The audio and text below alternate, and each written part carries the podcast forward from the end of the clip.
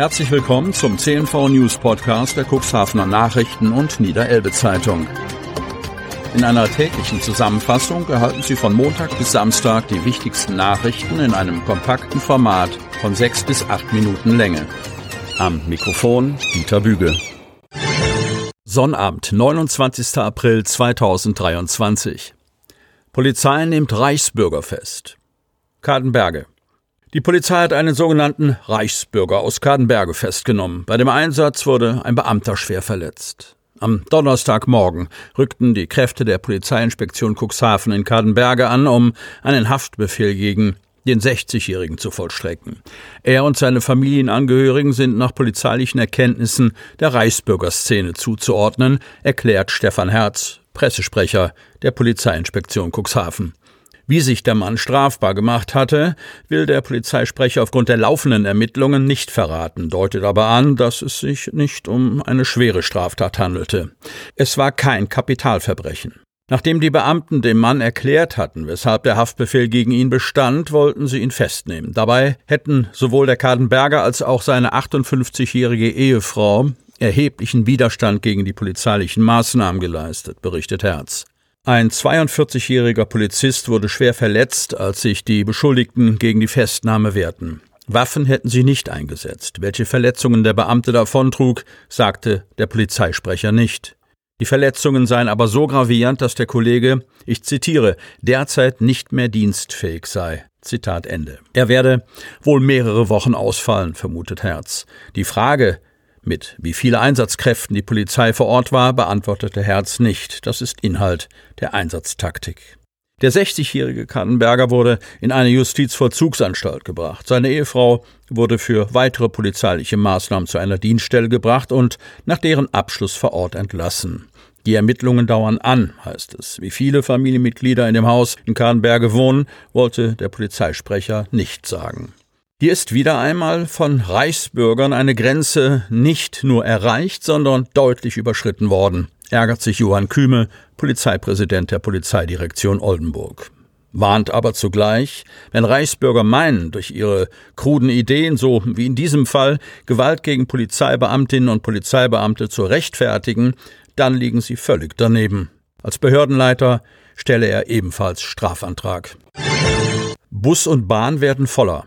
Kreis Cuxhaven. Überfüllte Bahnsteige, ausgelastete Züge und Massentourismus war nur ein paar der Folgen des 9-Euro-Tickets im vergangenen Sommer. Ab 1. Mai ist das bundesweite Deutschland-Ticket erstmals gültig. Womit müssen Fahrgäste im Kreis Cuxhaven rechnen?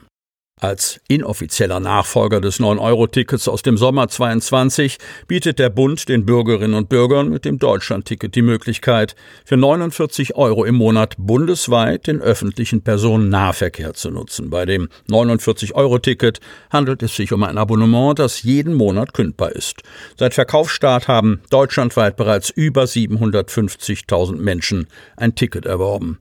Der Verband Deutscher Verkehrsunternehmen rechnet mit bis zu 6 Millionen neuen Abonnenten in den kommenden Wochen. Die Verkehrsgesellschaft Staat Unterelbe, die für die Zugverbindung zwischen Cuxhaven und Hamburg zuständig ist, sieht sich dank der Erfahrungen aus dem 9-Euro-Ticket gut auf das Deutschland-Ticket vorbereitet. Der Sommer 2022 habe die Leistungsfähigkeit des Betriebs unter Beweis gestellt und man habe die Lehren aus dem 9-Euro-Ticket gezogen. Auch bei der KVG, die den größten Teil des Busnetzes im Kreis Cuxhaven betreibt, sei man bestmöglich vorbereitet, versichert Pressesprecher Oliver Blau. Dennoch rechne man anfänglich mit einigen Problemstellen, die den Charakter des Deutschlandtickets als Abo-Produkt und die damit zusammenhängenden Restriktionen betreffen. Die KVG verkaufte bisher 200 Abos. Die Vertriebsdienstleister der Stadt Unterelbe verzeichnen eine hohe Nachfrage. Über die künftige Auslastung in Verbindung mit dem Deutschlandticket lässt sich bei beiden Unternehmen keine seriöse Prognose treffen. Bei der Stadt Unterelbe geht man zurzeit von ausreichenden Kapazitäten in den Zügen aus. KVG-Sprecher Blau erklärt, dass in den Cuxhavener Bussen mit einer höheren Auslastung durch Übernachtungsgäste zu rechnen sei. Die KVG hält das 9-Euro-Ticket nur bedingt vergleichbar mit dem Deutschland-Ticket, da das 9-Euro-Ticket beispielsweise keine Vorlaufzeit bei der Bestellung benötigte. Somit war es eher für spontane Reisen nutzbar. Dennoch habe 2022 gezeigt, dass ein günstiges, universal nutzbares und einfaches Angebot sehr attraktiv sei.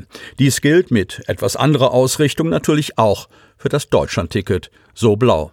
Die 49 Euro sollen zunächst lediglich einen Einstiegspreis für das Deutschlandticket darstellen. Bundesverkehrsminister Volker Wissing, FDP, hatte deutlich gemacht, dass ein solch extrem günstiger Tarif auf Dauer nicht zu finanzieren sei.